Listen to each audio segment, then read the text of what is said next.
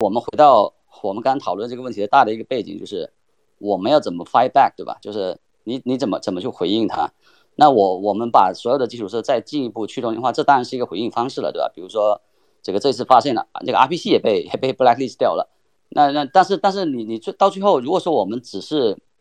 每次退回到自己的阵营阵线，然后变成说我在 decentralize 其他东西，把把这个前端的对吧 IPFS 的东西再进一步的这个去中心化，或者把这个域名再去去进一步去中心化。但是但是我觉得有很多人提出来，就是说这个事情本来就是要一个 legal act 要去要去可能要起诉，比如美国的财政部对吧？去引用美国的所谓的 First Amendment 去去起诉。我觉得这种正面战场是需要应对的。我我不觉得说这个这个行业遇到这种问题的时候，每次都退回来说，哎呀，我们是不是？应该这个回到这个怎么进一步去中心化我们基础设施，而是说我们应该要在在这种核心的权利上要去 fight back。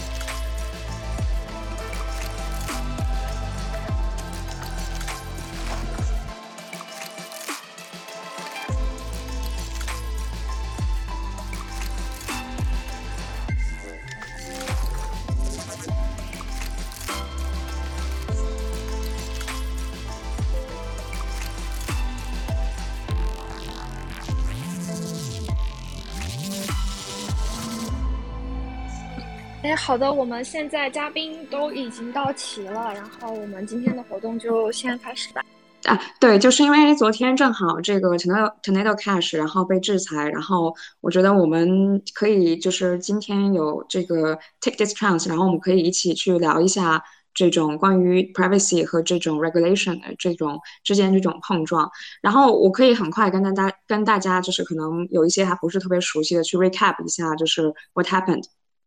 那昨天 U.S. Treasury 它有制裁这个 Tornado Cash，然后官员的解释是说，这个 Tornado Cash 是从两千零两千一九年二零一九年的时候呢，就会就在帮助黑客去洗钱，然后呢，这个金额有超过 seven billion。那与此同时，它也制裁了很多就是相关联的一些以太坊的一些地址。那另外两家，一个 Circle，一个 GitHub 也马上做出了很快的那种就是呃 reaction，然后包括像 Circle 就冻结了上述地址的一些 USDC，然后 GitHub 也暂停。那像这种 Tornado Cash 贡献者的相关活动，然后包括像 Tornado Cash 的 founder 也昨天有发推，就是啊，他没他没有办法在 GitHub 上面去去做一些 activity。那今天可能差不多一两个小时之前，然后 Infra 和 acamy 也阻止了对于就是 Tornado Cash 的访问。那其实它这个就是有一个问题，就是 Tornado Cash 它其实不是一个人，它也不是一个组织，它只是一个就是开源的一个软件，对吧？它是一个 open source software，它不会直接的去对这种法律的要求或诉讼其实做出任何的反应。它就是有一个啊，我就有一个 Twitter，就是它的内容写的很好。他说他最终制裁的是这些寻求隐私的这些美国人。那我想问一下，就是各位就是 speaker，我觉得我们可以就很。呃，open 的聊一下，就是大家怎么看待美国政府在这个时间点对于这种呃，对于 Tornado Cash 的制裁，以及就是说像 Circle 和这个 GitHub，那这种非常及时的这种这种反应，就是我想说这个第一个相对来说可能比较 open 的 question，然后看谁愿意来就是啊 take it，可以大家可以直接就是 open mic，然后来来聊好，就各位 speaker。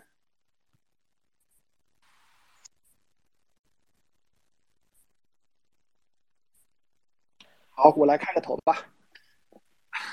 对，我觉得这是一个非常好的机会。这个是我觉得是，呃，无论是 Web 三的对战，还是 Crypto 的社区，应该站起来，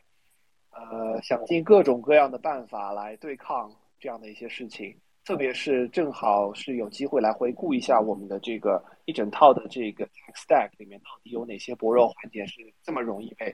被替换掉的。这里面其实是有很多种方法的。我觉得大家可能已经聊了很多了，我我总结一些啊，很有意思的点，包括我不知道明道老师可能今天其实也发表了很多观点了，在推特上。无论是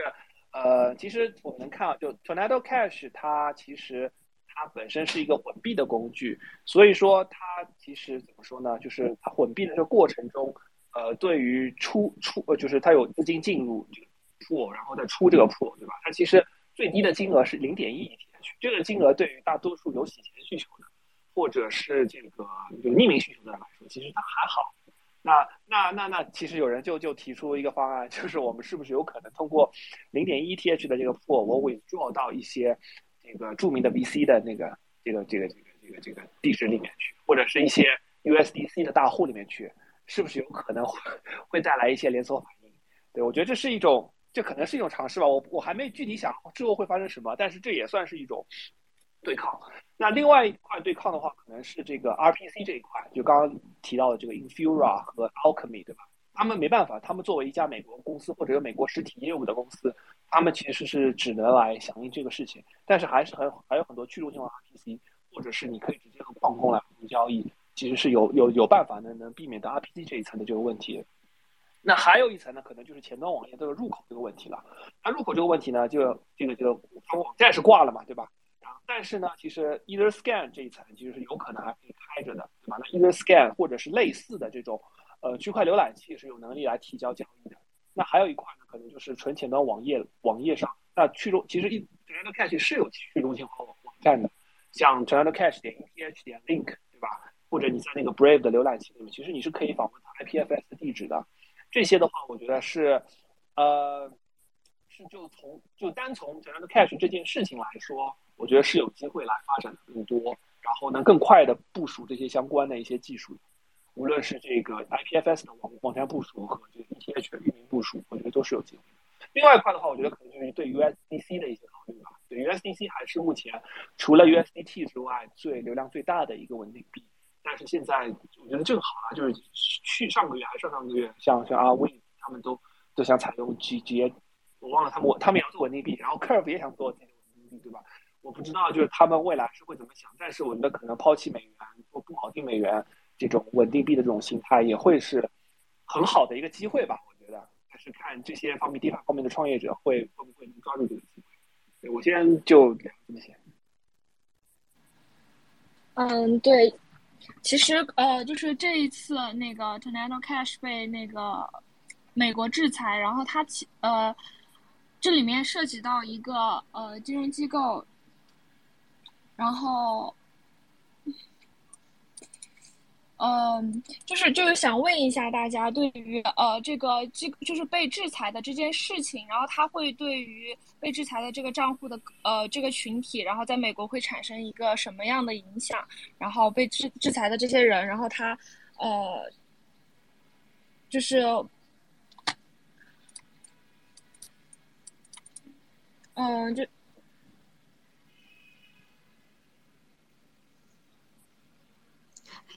我我估计刚才的问题是不是还有就是其他的 speaker 想就是发言一下？我看那个安仔有有就是 open the mic，你你你想有就是康嗯，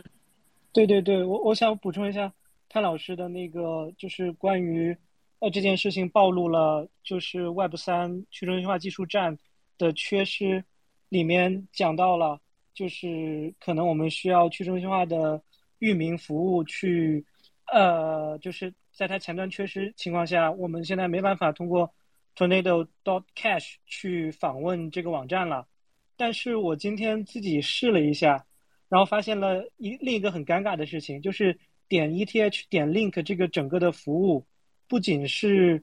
呃不能给就点点 ETH 点 Link 整个服务停掉了，是因为呃也是呃就是点 ETH 点 Link 这个域名是在。一个被美国抓了的前以太坊核心开发的手里面，他现在还在牢里，然后这个域名过期了，然后就导致这一系列整个的所有的本来可以通过点 ETH 点 Link 访问的去中心化网站都不能访问了，就是暴露出来的薄弱的方面我感觉是方方面面的，除了 RPC，还有域名，还有前端，呃，就是可能整个 Web 三的健壮性没有，呃，还有去中心化性没有我们想象那么强，还是对这些 Cloudflare 这些服务的依赖很高。对，没错，我补充一下，对 ETH 点 link，我我今天早上访问了一下，还可以啊。但是的确就存在这个问题，就 ETH 点 link 这个这个域名，就 ETH 点 link 这个域名本身是在那个人手上的，所以说他应该是会响应号召来解决这个，会会会会响应这个美国政府的号召，对，来来处理这个问题的。但是呢，我觉得这种网关肯定会越来越多的。当然了，就这些网关本身是相对中心化的，但是如果说比如说有个欧洲的机构，它来做一个类似的网关，比如说现在 ETH 有一些别的网关，什么 ETH 点 LIMO 对吧？LIMO 对 LIMO 网关，对对对，这些我觉得还是会有更多的选择给到大家的，对。对我觉我觉得我从呃另外一个角度吧，因为刚刚那个潘老师也提到，就是其实这一次也暴暴露了我们 Web3 的这个就是底层的各种基础设施里面的所谓的这个薄弱点或者短板。但是我觉得，其实从从另外一个角度来考虑这个问题，就是说，如果我们真的比如说放弃中心化稳定币，对吧？因为因为这里面其实暴露的问题，我们在两三年前大家都讨论过了，就是如果是中心化稳定币。把这个智能合约做一个完全的 blacklist，对吧？会产生什么样的后果？其实我觉得今天这种小试牛刀的这个监管，我觉得这个监管者找的这个目标，对吧？也是非常明显，就是说，如果如果你要去 blacklist 的话，肯定这个 Tonato 这种 mixer 是最啊，应该是最容易被被 target 的。但是我觉得这里面其实更大的问题在于，如果 USDC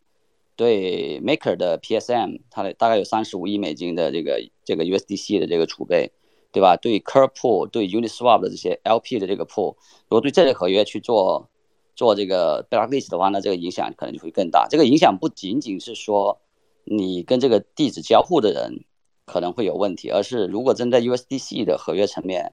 disable 了你这些合约地址的交互的功能的话，那等于 DeFi 的这种可组合性就被完全在在功能和这个合约层面被破坏掉了。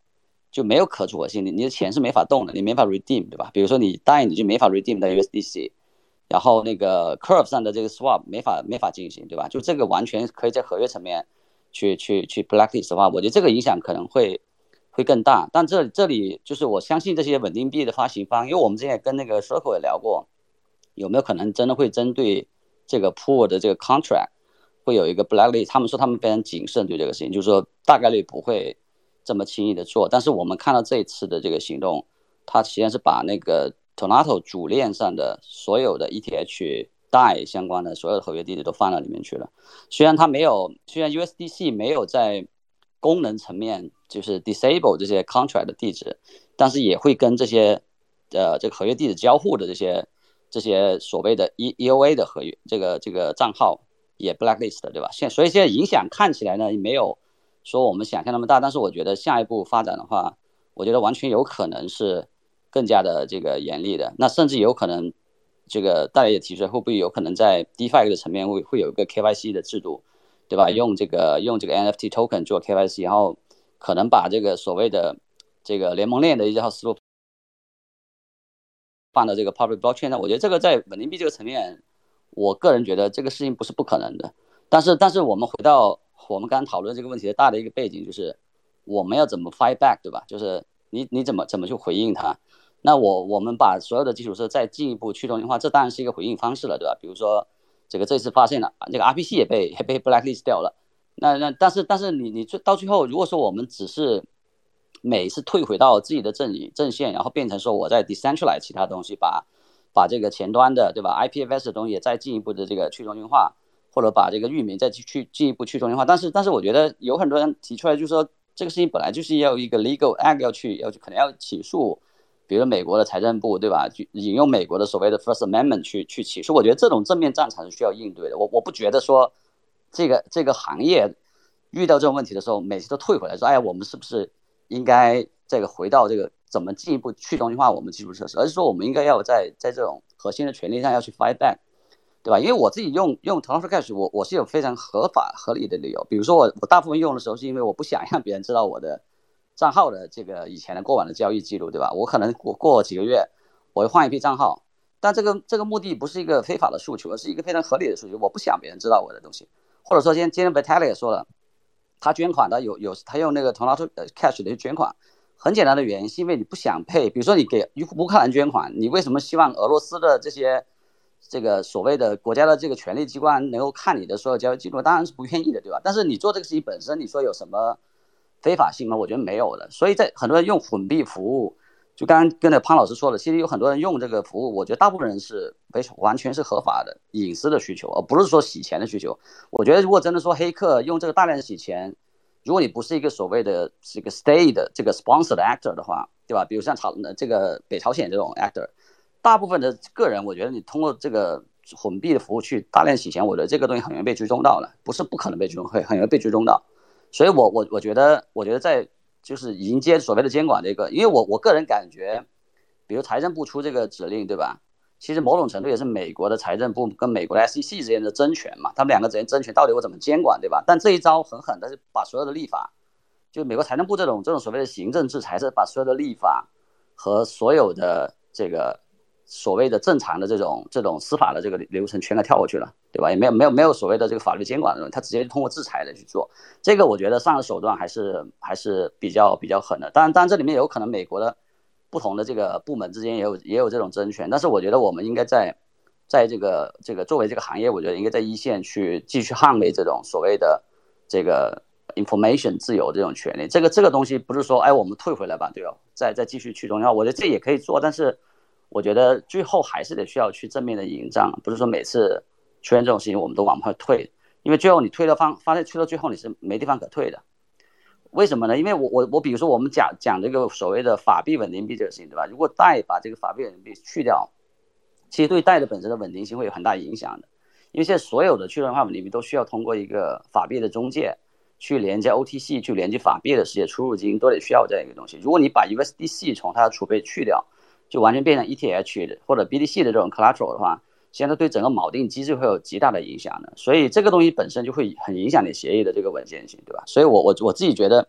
在所谓的这种跟呃各种权力机构去斗争的时候，我觉得也没有必要每次都回回都都都回去这个面壁思过，觉得我们是不是又对吧？是不是应该要更加去中心化？我觉得这个这个是可以思考，但我觉得更更主要还是要去正面的迎击。所以我看到美国现在其实有很多。包括这个 Coin Center 对吧？他们可能会发起一些诉诉讼，去引用这个美国的第一修正案去去做一些抗争。我觉得这个抗争反而意义更大，对，因为在特别在美国现在这个，可能马上一个新的选举剧要要要要出来，所以我觉得在这一点上应该还是要大家更加的更加的这个主动的出击，对，对，赶紧用 Tornado Cash 给那个 Coin Central 捐款。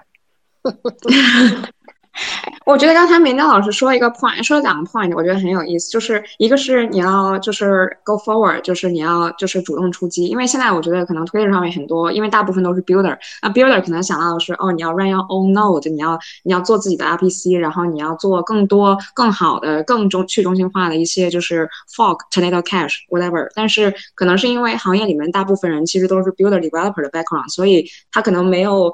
没有可能去跟就是法律这种。就是 background 或者 experience，所以他没有做，没有想到说，其实我们应该可以更更主动的去做这些东西。然后，其其实我想就是也想就是问一下明道老师第二个问题，就是比如说你自己是很多你用 today Cash 是 with Goodwill，但是。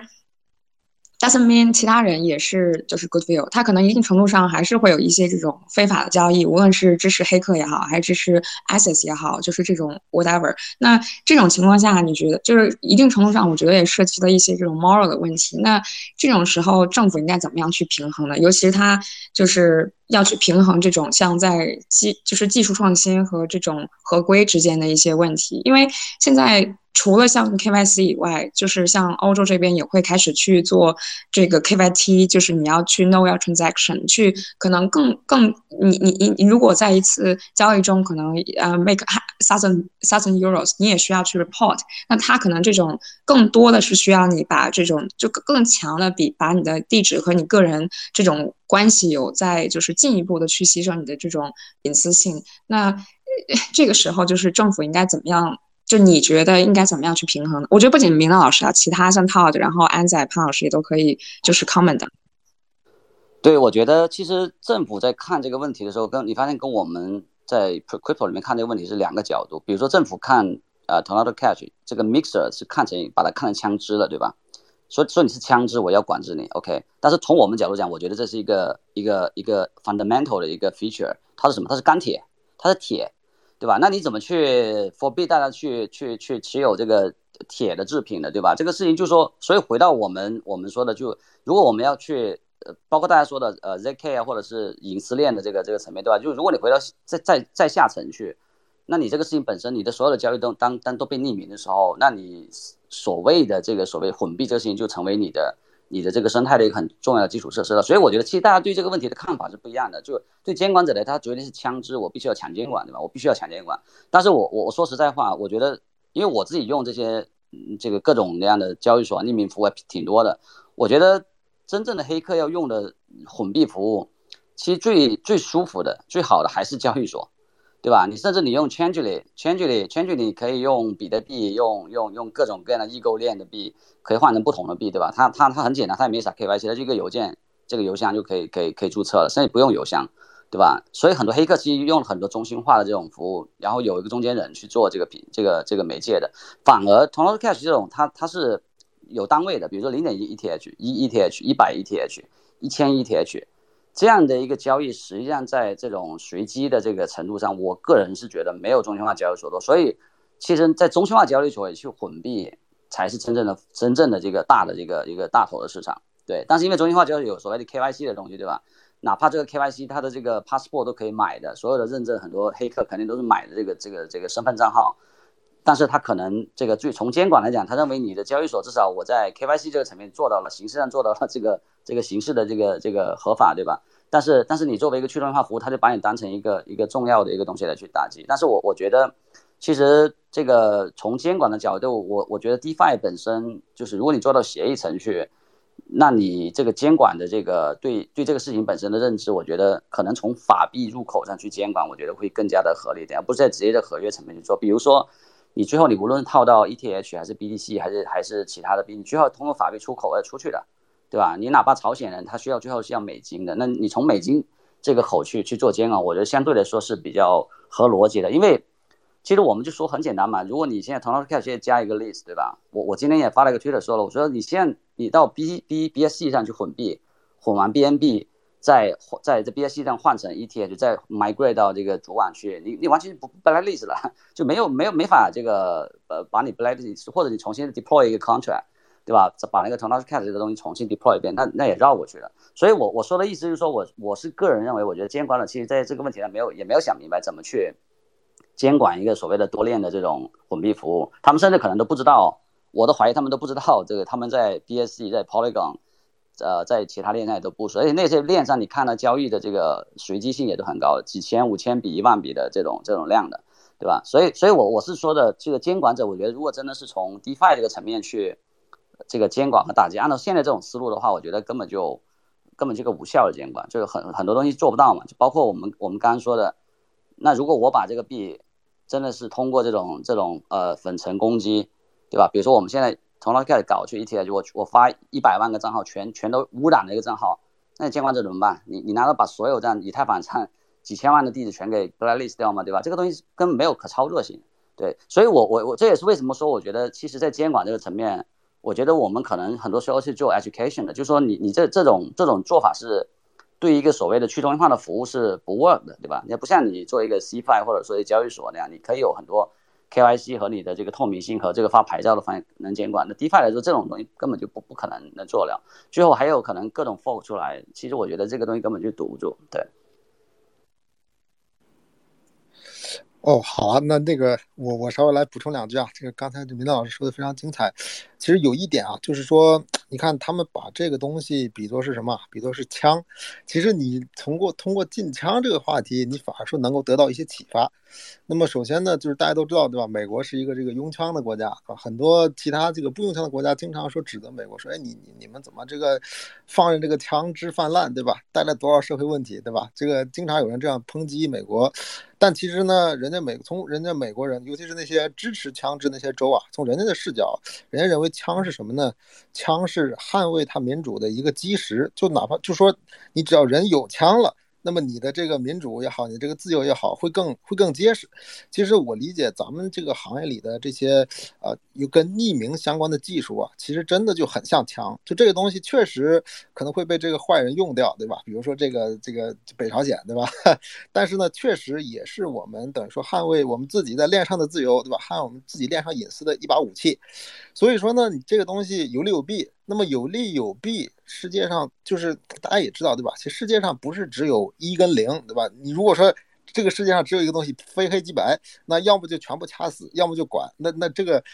这个仅限于咱们这个呃某些地方才会这样子，但大多数地方你是在一跟零是找个中间态的。你比方说美国，它虽然说让你用枪，对吧？但是它不让你用冲锋枪，对吧？不许你用那种。大规模这种这种自动的机关枪，对吧？他不许用这种。你普通人呢，你可以有枪，但你那个枪只能是最简单的，可能是一种手枪，对吧？或者说非常简单的步枪。那这种你是可以的。所以说，我觉得这个度的把握就在这儿啊，就是。我理解呢，就是很多人他有的时候可能真的想保护自己的隐私，对吧？包括尤其像威神啊，我觉得威神特别喜欢龙卷风，就是他包括无论是他说那个什么灵魂绑定啊，又是他最近前两天发那个什么这个匿名地址呀，他超喜欢龙卷风。而且我之前也扒过那个威神的地址，我发现威神的地址往前的扒，因为维他那个点 ETH 这是透明的嘛，对吧？你往前扒，你会发现哇，他。往上某一笔，它就是一个龙卷风，然后你就追踪不到了。所以说，我觉得这东西是不是可以说我们也像枪一样，对吧？我们不给这个大家用这种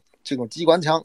就比方说龙卷风，除了龙卷风，除了有龙卷风，现在已经有龙卷风二点零了，对吧？龙卷风二点零更强劲，洗得更彻底。那么我们是不是有必要说没有提，不要提供这么强的服务？举个例子啊，就刚就像刚才明道老师说的，其实交易所才是最好这个洗的地方。那么我们。假如说我们给他弄一个限额，当然这这个不一定啊。比如说，你看交易所不要 KYC 的话，每天你只能交易，你只能提币零点二个比特币，或者说等值的这么这么多的资产，那其实对你来说，你作为一个什么链上的一个地址，作为 gas 也够用了，对吧？就是咱们普通人的需求，咱不需要说，哎，我我今天要洗，我要先洗一个亿，为了我的隐私。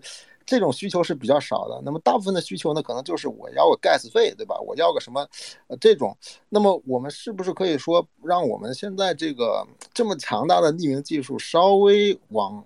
给它控制在笼子里，对吧？不让它这么强劲。比方说，其实最近我能够理解出为什么。啊，大家说这个北朝鲜这个又干嘛又干嘛？其实最近有好几个跨链桥被盗了，对吧？无论是那个 Nomad 还是再往前的 Harmony，那么很多人都说，哎，这个是朝鲜黑客干的等等。那原因也没有其他的，对吧？就人家朝鲜黑客能够通过龙卷风把这吸走。其实龙卷风里百分之九十的用户，他都是说正常的用户，就这百分之十的用户，他是这种 黑客呀，或者是这种呃这种链上的贼，对吧？那。其实，但是恰恰他们又是其实最那剩下百分之九十资金加起来可能都没有那两个黑客那两笔多，所以这种情况下，你咱们是不是可以考虑说，哎，我不给你们提供这么强大的服务，就比如说你一偷偷一亿美金，那我让你这东西洗不了，我可能就满足你一个日常需求，对吧？就像美国禁枪禁止冲锋枪，但是你可以用普通的步枪来保证你一个基本的自由，我觉得这个也是个思路，对吧？就世界上这东西呢，不是一跟零，对吧？咱们在一跟零之间找一个度。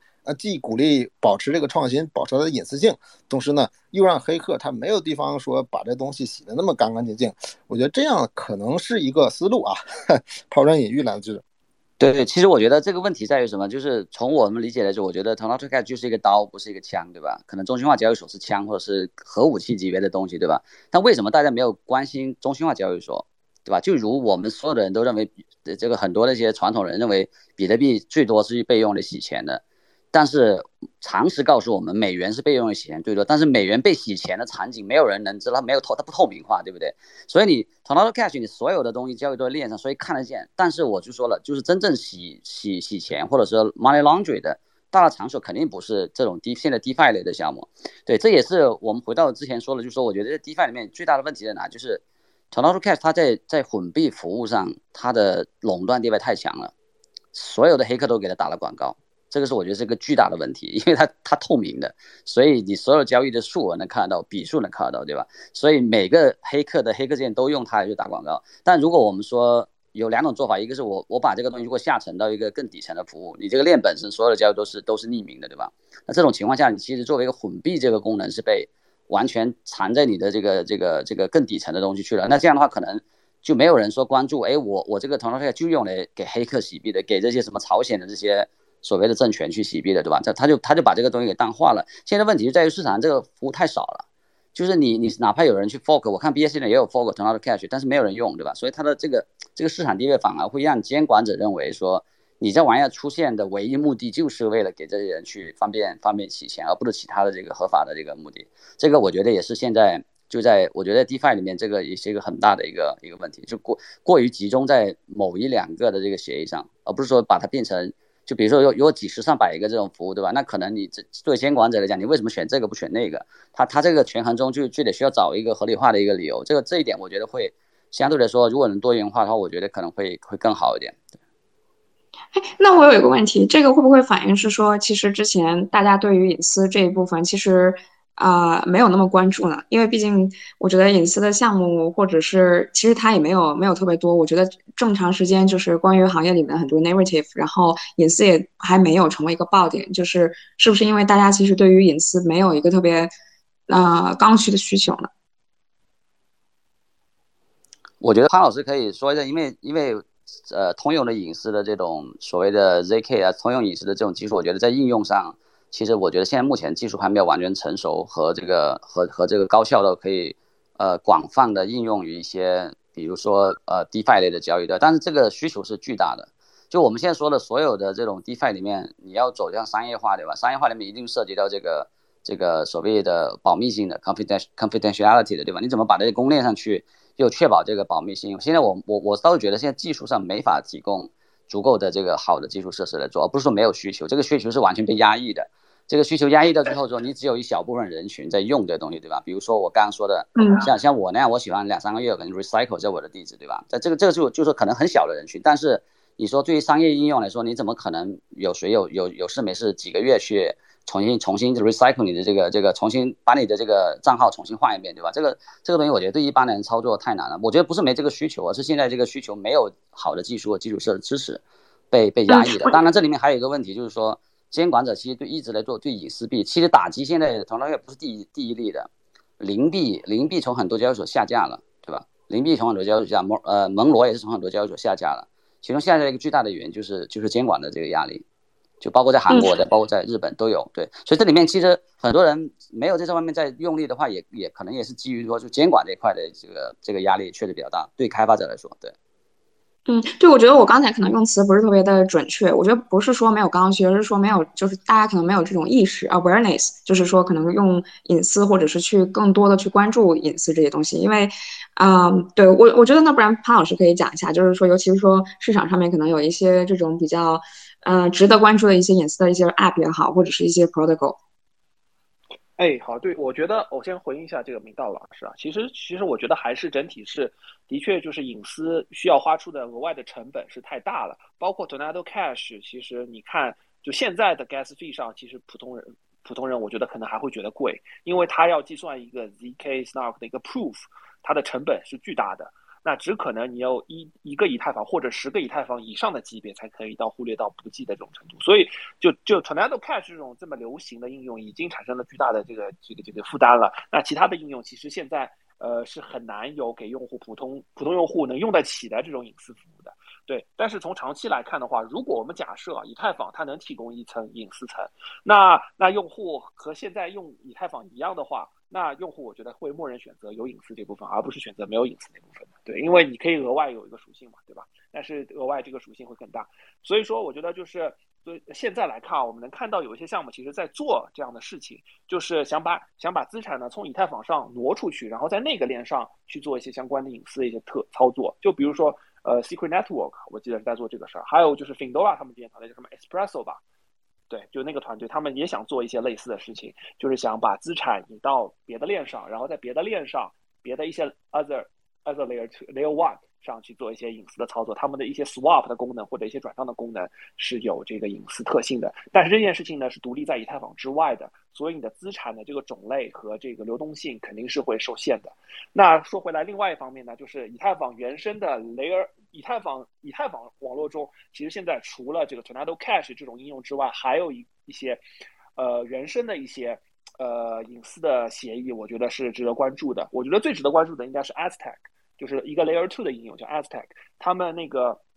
他们其实是一个隐私的 Layer Two。然后呢，他们他们其实在去年前年就已经把这个 Layer Two 的网络已经上线了，但是呢，在去年的时候呢，他们只能去做隐私的转账，就是我先要把钱 deposit 到 Layer Two 上，然后在 Layer Two 上呢，我进行一些转账，它是 UTXO 的模式，而且它是带有 ZK 的技术的，然后呢，可以确保你的这个这个资金的金额和这个账户。产产生一些这个隐私的一些特点，然后呢，如果说你做了挺多交易或者做了一些支付之后呢，你再 withdraw 到 layer one 上的话，那它在 layer two 上的一些交易，它就很难去被回追溯了。这是他去年其实就已经做了，但是这一年期间呢，然后去就就就在这上个月吧，他们上线了 Aztec Connect 的功能，就他想做一个我可以可和其他 DeFi 应用。交互的一个功能，那对于用户来说呢，我只要把钱 deposit 到 Aztec 的 Layer Two 上，现在的这个 gas fee 可能就是和普通转账类似，哎，对，就可能两万一千的 gas fee，对，那就是可能就一两美元左右，对，然后的话呢，你到这个 Aztec 网络中呢，你可以去，它是以拼单的形式，可以把你的资产部署到不同的 DeFi 协议里面去，比如说 Lido，比如说那个 Curve。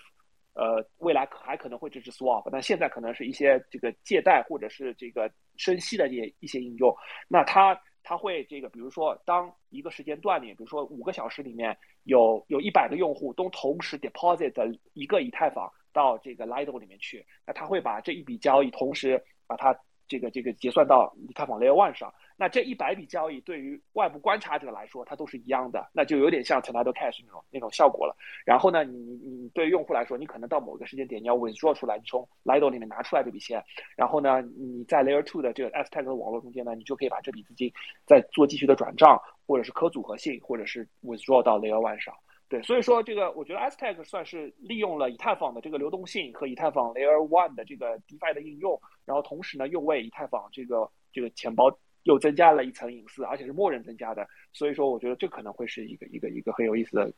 协议。对，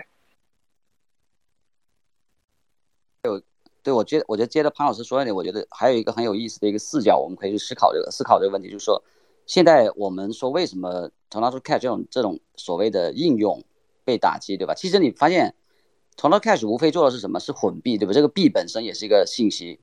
我们看到 Web Two 里面，比如说 Tor，比如洋葱网络，比如说隐私的匿名的 VPN 网络，有没有被这么筛选的？没有的，没有这样筛选。很很主要的原因是因为作为一个通用的信息网络本身，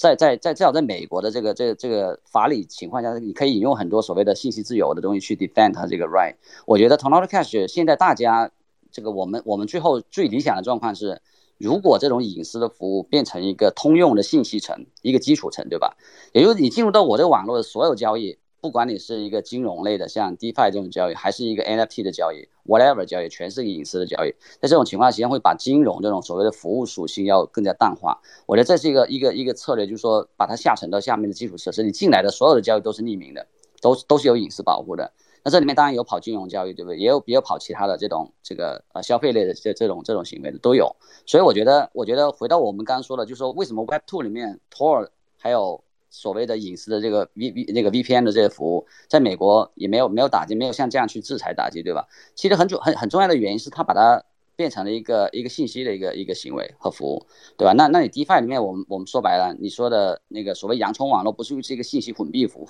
就是一个信息混币服务，对吧？你的所谓的我们说 DeFi 的所有的币本身，其实在某种程度就是一个金融信息的一个记载而已，对吧？所以我觉得我我觉得没有必要去过度凸显，就是把它变成一个一个在这个混币的服务，而是如果变成一个，比如说这个 information mixer。对吧？一个通用的所谓的信息混信信息的这种这种混血的这种这种这种网络，那那这个事情本身可能就会把它的这种所谓的这个金融属性给进一步淡化。所以就是说，会回到我们我们前面讨论说，有没有可能这种这种属性会更加的 building 到你的公链的这个层面，对吧？基础设施层面，而不是说以一个 A P P 的形式，以一个服务的形式，一个特定目的的服务，对吧？就是我就是用来洗币的这种特定目的的服务，这种东西我觉得特别容易被监管盯上，对。哎，我补充一下这个林道老师关于 Tor 的这个观点啊，但是就我觉得这个美国政府他没有这么这个制裁 Tor，我觉得可能有一个原因是美国政府他们可能也是部署了大量的 Tor 的节点来做监控。是的，F F B I F B I 是部署了很多，对，但是我觉得部署节点和你是不是真能够实现，我觉得还是两回事。就是说，你比如说我们说很简单，我我相信美国政府也可以部署很多以太坊的这个节点，对吧？或者我们 P O S 的验证节点，但是但是这个跟你说完全我基于基于我的一个行政指令，我去可以完全制裁你，我觉得这点还不是完全一样的这个这个目的，对。嗯，明白，是的。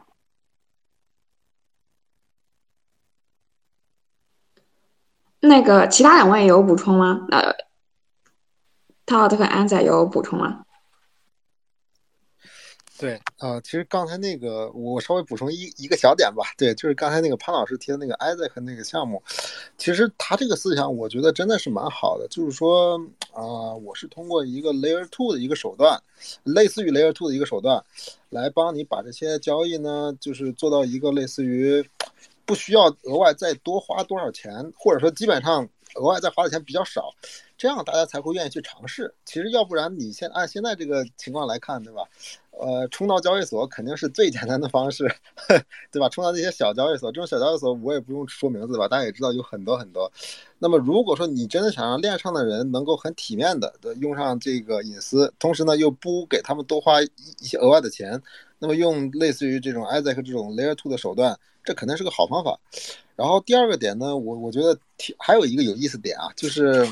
之前大家都听过一个故事啊，就说这个啊扁鹊对吧？他说他哥哥医术比他还高，对吧？因为他他哥哥就是总能在这个病还没有发之前啊就给人治好了。但他名气这么高，是因为老是等人的病入膏肓了，他才出手相治。其实有的时候，我我就是咱们整个 crypto 世界，我觉得是两类人啊，就一类人。就是比如说像类似于中本聪这种的吧，他非常在意这个隐私性，特别在意这块儿。但是越是这种人呢，他越低调。但是你又你又能感觉到，明显咱们这个行业呢是一个注意力驱动的行业，对吧？有有些人甚至恨不得把自己这个地址完全的实名公开出来，对吧？给自己买一堆这个 ENS，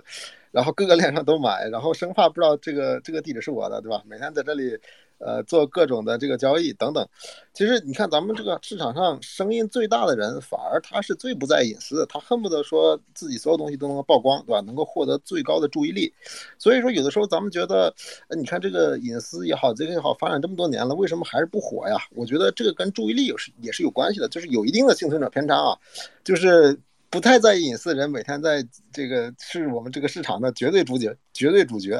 在隐私的人呢，一般他比较低调啊，他也不愿意说，经常性的去说，哎，这个隐私多好有多好。所以说，咱们觉得隐私好像没那么那个啥，但这个也有可能是有一定的这个幸存者偏差在里面。对。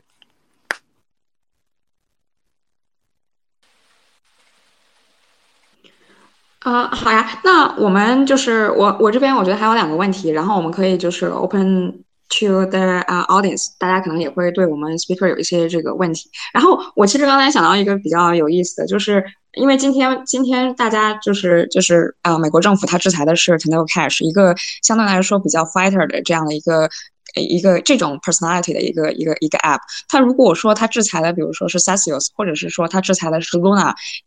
我们就是 audience，我们大家的反应，大家觉得还是一样吗？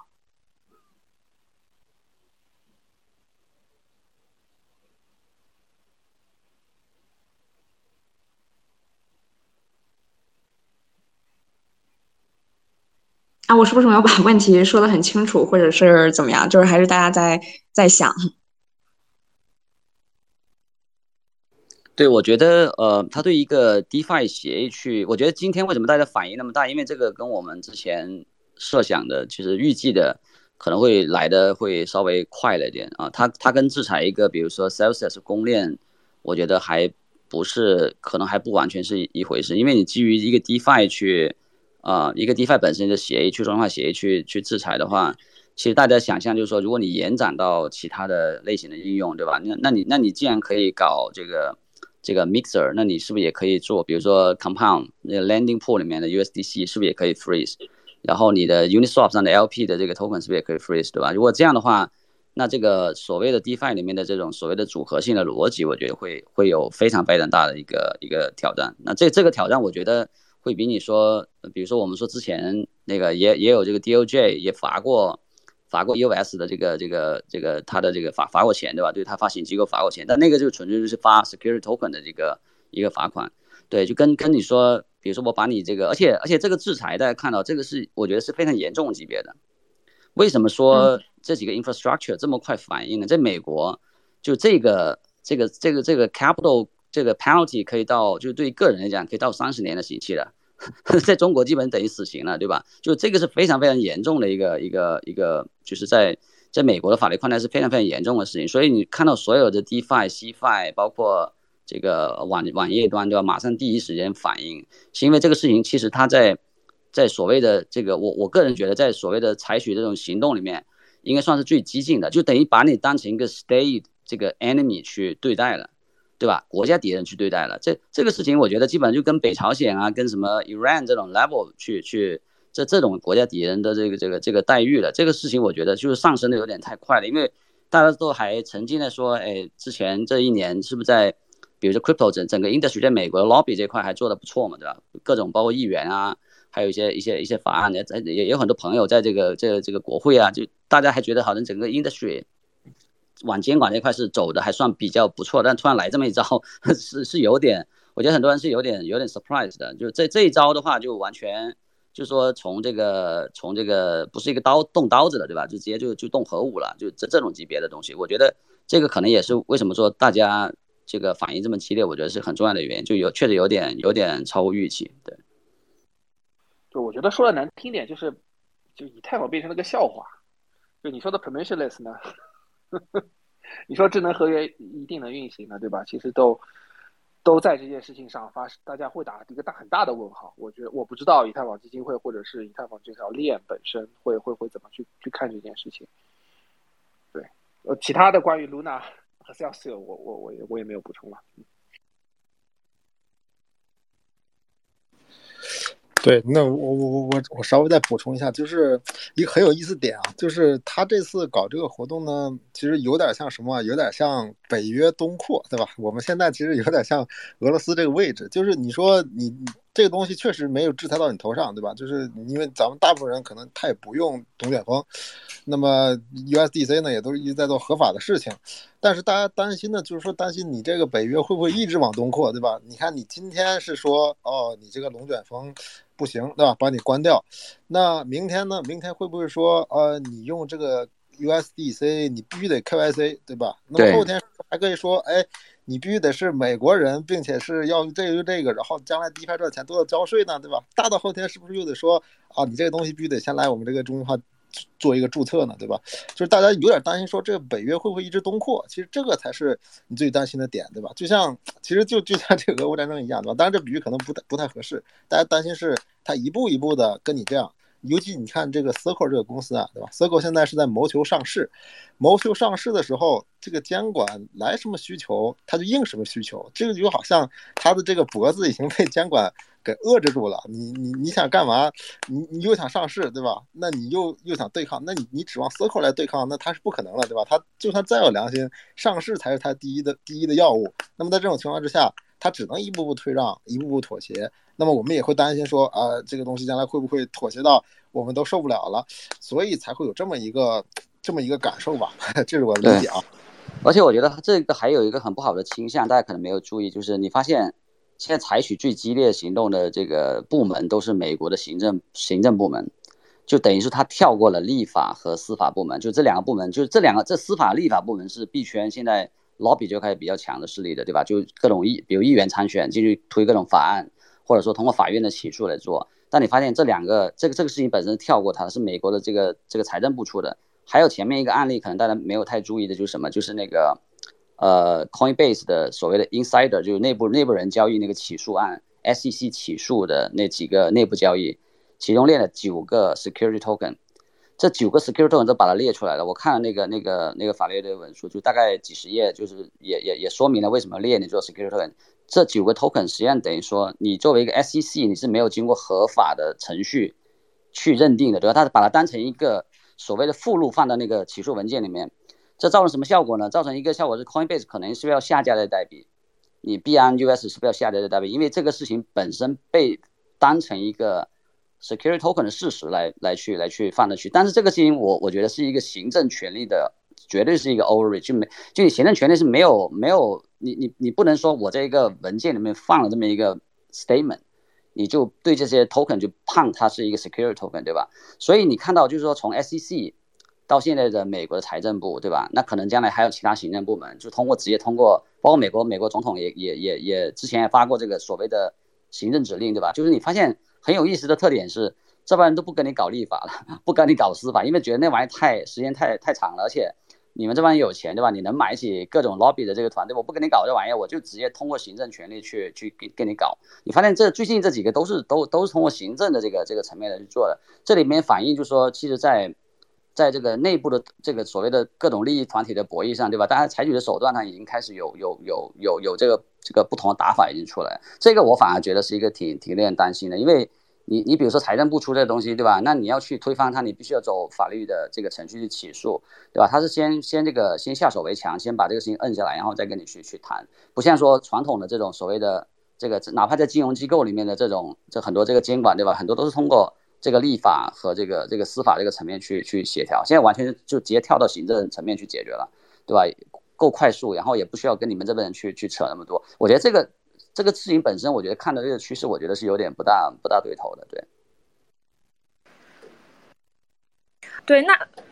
那随着那个监管的不确定性逐渐增加，然后，嗯，因为因为目前我们很多就是暴暴露了我们很多就是 Web 三的。呃，一些应用的一些问题，比如说像我们的呃 USDC 这样的稳定币，然后它能够将一些地址拉入黑名单，然后以及像呃像我们很多合约也是写在那个 GitHub 的那个上面，然后如果说这个 GitHub 被呃把你的那个库删掉的话，也会造成一些影响。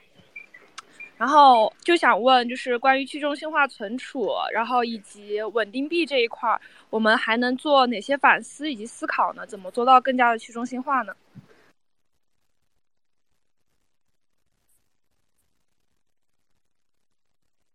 对我其实之前聊了几块，一个就是 RPC 层，一个就是域名和前端这一层。嗯，对。可能就这些吧，我觉得就是入口层级的东西，其实是，呃，也就是这次我觉得是大家都在被制裁的地方，是是都都是有机会可以做得更好的。嗯，对，其实 DeFi 层的话，你如果说，比如稳定币，我们的去中心化稳定币，其实如果代把它的，呃，USDC，其实在最早的时候它只有 ETH 做抵押物的，就跟现在的 Rise 一样的，就只有 ETH 做抵押物。然后后面扩扩大到多抵押物，就是 WBTC，然后其他加进来，然后最后自然自然演进演演变成就这两年变成全部 USDC 作为抵押物。其实大家大家知道这个事情不是说 MakerDAO 去做这样的选择的，他不是拍脑袋说我就这样选择，而是实际上是一个市场选择。因为 USDC 做稳定币的抵押物有有极极强的这个这个效率和稳定锚定的作用，对吧？它它现在上面有三十五亿美金，完全可以一比一的去兑现到 USDC，而大家知道 USDC。本质上是一个法币的一个中间物，对吧？它它可以就等于说我贷我不需要去做 OTC 的这个这个呃交易对手的这个等价物，我可以通过 USDC 完全可以借用所有的法币稳定币的所有的渠道，你的 OTC 渠道、你的做市商渠道全部可以用，甚至你的支付通道我都可以用，对吧？这是这是我说的，就是 DeFi 的这个去中心化你我觉得是这个特别有优势的地方，就它的灵活性和这个扩展性可以在算法上面实现。我完全可以借用传统的渠道。当然了，我们现在回到我们说，OK，那我们要要不要把这个 USDC 这种所谓的中心化稳定币的这个风险给完全去掉？当然，代把它去掉没有问题，那造成什么什什么样的一个结果呢？造成了就一代的这个波动，可能从现在的万一万二的每天万一万二的波动，变成可能每天百一百二之间的波动，对吧？那这里就会极大的影响去中心化稳定币的这种应用场景。比如说，你作为一个做市商，你持有它的是有库存风险的。今天零点九八，明天明天一点零一，对吧？你这个库存风险其实对于做市商、对于对于这个贸易商、对于做支付端的，甚至个人零售用户都会有极大的影响的。所以我觉得是说，并不是说我们不能够有一个去中心化稳定币，而是市场进化到这一步，你需要打入不同应用场景的时候，你需要一个更高效的、更好的一个一个稳定币。这样的话就有个 trade off，对吧？你你得引入一些。能够给你提供法币通道的这种去中心化、中心化的这个稳定币做，但是我自己其实对这块我也没有那么悲观。我觉得，其实说白了，如果真的美国把把这个所谓的这几个 DeFi 的这个核心的池子的这个合约都加入到黑名单的话，而且 Circle 也去 implement 这个事情的话，等于 Circle 把自己就 kill 掉了，就就 USDC 把自己就干掉了，对吧？就就那没有存在必要了嘛？那你都都这么中心化了，那他们自己去玩去，DeFi 这帮人或者 Crypto 人不跟他玩，我觉得他这个整个所谓上市计划啊，whatever 这个故事全都没了，其实对吧？所以所以我觉得他也不会，他可能在这里面还是有很多博弈的，不可能说真的去走到那那一步。但但是我觉得作为我们行业，我觉得应该是要 plan for that，就是说你还是得准备好。但是我说了，这里面其实稳定币也经过了差不多五六年的这个设计，对吧？从超额到到这个。到非超额，到到稳定币，back 稳定币，对吧？到算法，就各种已经试过了。其实你现在 make 到这种走这种模式，超超稳定币模式，现在已经被市场验证是相对比较比较不错，而且比较灵活的。然后又有这个去中心化和效率上有很很好的 trade off，所以我觉得啊，这里面肯定大家会准备，但是我觉得不是没有方案的，对吧？如果说你最后真的 circle 走的那一步，我把你所有 DeFi 的这些核心的地址都不来，那我就把你踢出去抵押物呗。那就大家就承受一两个点的这个波动，如果愿意持有它的人，对吧？那就持有它呗。就我觉得这个不是说 DeFi 没有这个空间去做这种妥协的，而是说你做这种妥协代价就是你你很多应用场景可能就就很难打了，对吧？比如消费端的、支付端的没法打，对。所以，我我觉得在在 DeFi 层面，其实这个很多我我们之前比如说稳定币啊、借贷期都考虑了这个问题，对 USDC 对都考虑这个问题，只不过大家现在把它当成了一个。完全作为一个行业的默认的一个标准，对吧？比如说，Compound 是把 USD 当一美金的，就意味着这个这个币是永远不可能脱锚，对吧？它写死在里面就一美金，对吧？这也是为什么说，其实大家可以反思说，是不是我们过度依赖于这种传统资产的这种假设，把把把自己的这种呃行业的这个风险可能这个过度的绑在 USDC 上，包括 DYDX 唯一用的要不就是 USDC，如果你 USDC 加上什么 KYC，那那 DYDX 还玩什么呀？不用玩了，对吧？它完全不用玩了。那他他他这个可能就得换彻底换抵押物了，对吧？所以我觉得对于稳定币发行方，我个人觉得他们也会去跟这个监管去去博弈的。他不可能说就是按照这种这种路子走的话，我觉得他们其实没有市场的，是没有市场的。对，我觉得但还不够彻底。我我我觉得我还是长期希望有一个没有美元锚定的稳定币。对，但是但是你你说那个潘老师，你说贷是从没有美元，呃，从从完全 ETH 到 ETH BTC 到加稳定币，对吧？这个路子我们看得过来的嘛。其实这里面就是我刚说的，最后回到了还是说市场的竞争。那你要去怎么跟那些其他稳定币，包括你的应用场景怎么去拓展，对吧？我觉得，我觉得大部分人如果他回到了没有稳定币，他如果真的是一两个点波动的话，我觉得真的他的应用应用的这个场景。会极大的这个缩水，就可能就变成就只有现在十分之一的人在玩啊，这这就是现实的情况，我觉得，对，这这里面 这确实有很多 trade off 东西，他得去去需要考虑，对。对，刚刚我有看到一个特别有意思的案例，就是呃，威神说他在在向那个乌克兰捐款的时候，他其实是用了那个 Tornado Cash 的。然后其实呃，就是我们回过头来看这件事情，就是给乌克兰捐款这件事情。那么其实如果说你在链上像呃像这种，呃做这种政治政治类的这种捐款的事件，然后你你其实肯定不希望你的个人信息被那个俄罗斯政府然后监测到。然后其实这说明其实隐私在呃就是 crypto 领域还是有很多很多就是很必要的应用场景，只是我们长期忽视了它。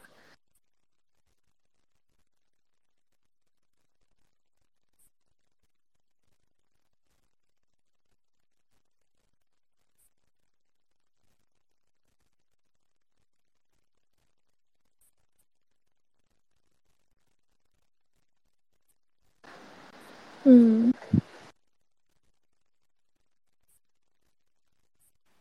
呃嗯，能再重复一下是啥啥问题吗？我没听得很清楚。哦，是我网不是很好吗？还可以，还可以。哦，就是，呃，刚刚有看到一个很有趣的用例，就是在给乌克兰捐。款的这件事情上，然后威神刚刚有说到，就说他其实是用了 Tornado Cash，然后来进行这个捐款，然后但是其实他捐款这个行为是公开的，只是他希望就是收款者的地址，然后不会被呃受到影响，然后他是这么说的，其实就是呃说呃就是其实乌克给乌克兰捐款这件事情，呃，其实它也是一个非常好的用例，就是呃，crypto 的资产，然后能够影响到一个现实世界。就是呃，你当你作为一个自然自然人的主体，你向一个呃政府然后进行捐款的时候，其实你肯定不希望就是你被俄罗斯政府然后能够呃发现你的个人信息，对吧？然后，所以说，其实，呃，未来可能会有更多这样的用力、这样有趣的呃那种东西。只是隐私这件事情被我们长期的忽略了。就是在发生这件事情的时候，可能还很多人都没有意识到我们要去用 Alternate Cash 这样的工具来隐藏我们的个人呃，就是一些呃信息。然后我是想分享这个。然后我看刘呃刘立新刘老师有举手，我把他拉上来可以吗？那你拉吧，我是刘老师的粉丝，我是刘立新老师的粉丝。对，其实我觉得，嗯，那个，比如说我们说，呃，各种政治监管，我我觉得以太坊早期，我觉得还是比较幸运，就是在在这种政治所谓的我说的所谓的激进政治的这种所谓的运动或者道上，其实还是比较克制的。就你可以想象，如果说有人在以太坊上发起各种什么给伊斯兰伊斯兰组织发一个什么怎么革命券，对吧？革命的 bond。去募资的，其实你你发现如果有各种各样这种所谓的政治激进的这种这种道出现的话，我觉得可能对公链的基础设施有一个非常大的挑战。其实 Tornado Cash，我个人觉得它是一个 political movement，对吧？就它它本身是一个一个一个很也算是一个抗议行动，但它抗议的这种政治主张其实还没有那么明显。如果说有大量的这种所谓的这种政治的道，对吧？在上面去发的话，那个才真的是检验一个链的所谓的去中心化的这个最最最有效的。对，就我们可以看到今天所谓的这个 t o n a c a 这个事情本身也在也在检验一个公链你的基础设施的去中心化程度在哪里，对吧？可以想象，如果后面更多极端的这种所谓的政治的道，德？包括俄罗斯的捐款这个事情，其实风险非常高的。很多人没意识到，就是你要用实名捐款的话，这风险是非常高的。甚至你从中心化交易所去捐款。对吧？因为因为俄罗斯是可以用他的国家权力去找到很多个人信息的，而你去支持乌克兰本身，在在俄罗斯的法律框架是属于属于这个可能属于叛国罪那种类类型的罪别，对吧？这个事情本身是在他的法律下是很严格的，所以最使用匿名这种需求，我觉得肯定是毫毫无疑问，很多人会用匿名的这个方式来去捐款。但是我我觉得在就是我我我都可以预计啊，将来可能也会各种各样的这种所谓的 political DAO 会会出现，可能也会有很极端的。极端的这种主张的，但是我希望这种组织不要过早的、过多的去这个在公链上行动，因为这样的话，其实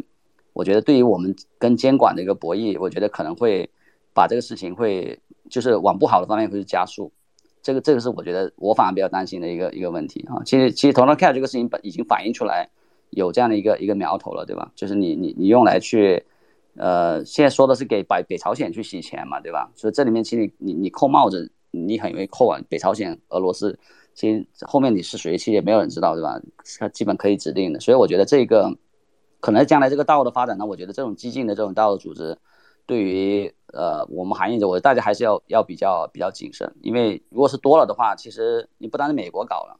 对吧？到时候中国又搞个黑名单制裁，俄罗斯又制裁一下，那这个事情就就真的成了一个，就是可能成一个国际战场了，对。OK，我可以提问吗？我想问题，我还蛮好奇的。呃，对，呃，特别特别感谢几位嘉宾的分享，然后刚才也学到很多东西。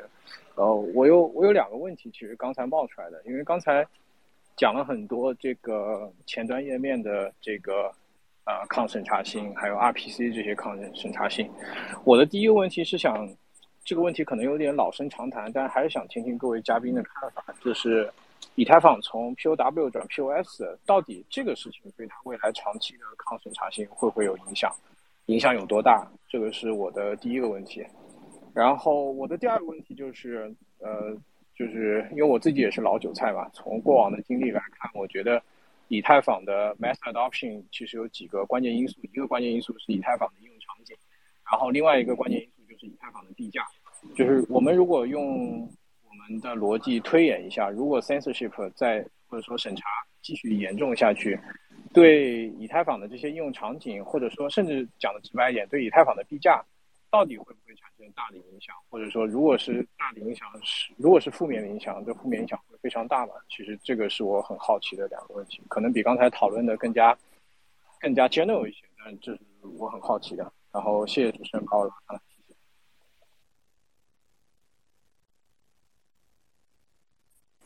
对，那那这那这个话题我反正稍微有点见解啊，这个给大家分享一下。呃，其实以太坊转 POS 这件事情呢，反正我个人感觉啊，就是综合来看，应该还是让它的抗审查性更强了。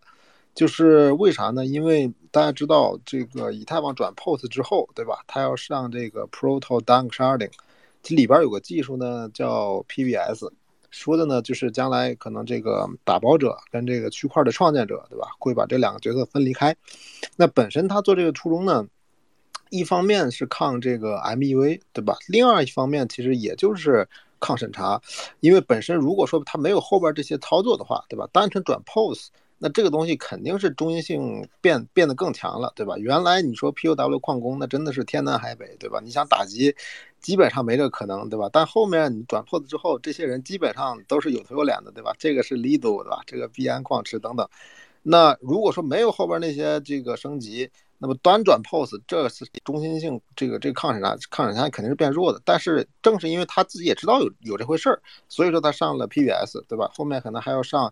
呃，其他的东西，那这些东西肯定是有助于以太坊增加抗审查性的，尤其是后面啊，它的那些呃，这个 p r o d u c t i o n 完善之后，其实 Layer Two 再往以太坊上接是很好接的，而且那个费率也会很低。那尤其是其中的一些，比如 ZK 系的啊 Layer Two，或者说一些专注隐私性的 Layer Two。那在那些 Layer Two 上，那审查肯定是要弱的很多很多的，对吧？那综合来看呢，我觉得有了这些后边这些配套技术，那转 POS 这件事情呢，也不会让它变得更差，反而是说，如果这些就真的实装了啊，应该来说会变得更好。对，这个是我我对这个问题的一个呃看法吧。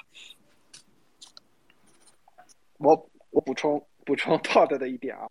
就是首先这个 PBS 我记得是不是 Pro Dank Sharding 是 Dank Sharding 里面的吧，对吧？可能是。可能还要需要一些时间，对，这是第一个。然后第二个的话呢，我我会觉得，就是我觉得，就是虽然它是有这个抗审查列表这个机制在里面了，呃，但是呢，就是我觉得从节点的结构和出块的这个逻辑上来说，可能 POS 会不如 POW，因为 POW 应是完全的随机性的，它是每个矿工就是按照你这个买的矿机的算力不同。但是 POS 里面呢，虽然它是有一个随机性在里面，但是它里面随机数之后的话呢，它是被分组了，所以它是有一些可预测性的。所以在这一些可预测性里面呢，我觉得可能会有一些这个这个这个这个这个审查的风险在里面。对，所以说我觉得相比之下，就是纯 PO 从就从单从共识角度来说，我觉得可能 POW 可能会更更好一些。呃，这一点我我觉得可能我跟两位的观点还有点不一样，因为呃，我觉得以太坊现在的 POS 跟我觉得跟一般的 POS 还有点不一样，包括我自己，我们也在 Cosmo 上也就都有节点，但那种就是有有 VC 有机构投了后，然后再去做 POS 的。其实前期的集中度都很高，基本上前面三个节点、四个节点就能够有三分之一以上的这个、这个、这个投票权，对吧？这基本上可以把网络整个这个耗掉。但是、但是、但是也不可能说你就把钱可以随便偷走，或者说可以做这个、这个完全可以做任何事情。这这是一点。另外一点是，我觉得以太坊有一个好的地方在于，它经过这么多年的 POW 的这个分、这个分发，已经把它的持币人群、把它的这个利益相关集体已经做了充分的分散。这个时候你在转 POS 的时候，我觉得跟我们讲到的那种 VC 链直接 POS 是完全两个概念。就它的这个去中心化程度会，我我觉得要远远高过这个，比比这个 POW 还要更高。其中我觉得大家可能忽略一个事情，就是说你你是利都的这个这个呃所谓的现在 staking 的这个比例是很高，但是你考虑一个问题，POS 里面跟 POW 有个很大的一个区别在哪？POS 实际上是一个轻资产的模式。对吧？重资本轻资产的模式，POW 是一个重资产。如果我们对比传统行业的话，POW 是什么呢？是这个房地产，是建工厂，对吧？就是你你有你有很多大量的这个实体资产在一个行业。那你说这中国，你说哪个行业最容易被监管，对吧？你肯定是这种重资产，你跑都跑不掉啊！你怎么跑？你润都润不掉，对不对？就这个事情本身在物理世界里面，就说你你有很强的这种所谓的矿机的投入，你其实你你说白了，你真的把从个地方搬到另外地方。我觉得是很难。另外一个，在在这个 POW 挖矿里面，实际上现在有很多，比如说政策上有 ESG 的这些问题，对吧？就有很多抓手，别人要整你，其实很容易整。但 POS 呢，你说集中度确实有有可能有这个问题，但是你重新 delegate 到其他的这个这个这个呃 validator，或者说你把你的这个呃在其他地方 bootstrap 一个所谓的这个服务器的 validator，其实它的难容这个容易程度要远远比一个矿搞一个矿机或者矿机厂对吧要要容易得多。所以从这个角度讲，就它的基础设施是一个轻的，POS 是非常轻的，它的投票权呢可以很快的去重组，很快的 redelegate。它的这个服务器的这个这个这个布置，对吧？从从这个地理范围上的布置，也可以非常方便的能够去重新 re 呃 redelegate。而且还有一个很好的地方在于，其实某种程度上你可以从地理地理的这个分散性上，可以做一定的优化和这个激励。比如说我们说 Helium，对吧？Helium 它就是针对不同国家的这个不同国家的这个这个 Hotpot 的提供者，会会给不同的激励参数来去激励你的这个去中心化。哎，那个 Filecoin 是一样的，Filecoin 它的它的这个服务器的这个挖矿的这个节点也是通过不同的国家的这个这个 IDC 对吧，做到每个州都有这个 IDC 的机房，每个每个国家甚至说比如中国这种国家可能都不鼓励你去搞对吧？可能在抗审查更强的地方有这种 IDC 机房，所以它通过这种这种算法呢，其实可以做很多调整。这这是我认为说 POS 它的这种灵活性会会强很多，就是它的基础设施本身是柔韧度非常高的，它可以做调整。这样的话，就是你在应对所谓的国家国家的这种这种这种层级的这种 sanction 的时候，或者说抗审查时候，我觉得灵活性会比比 POW 要要高很多。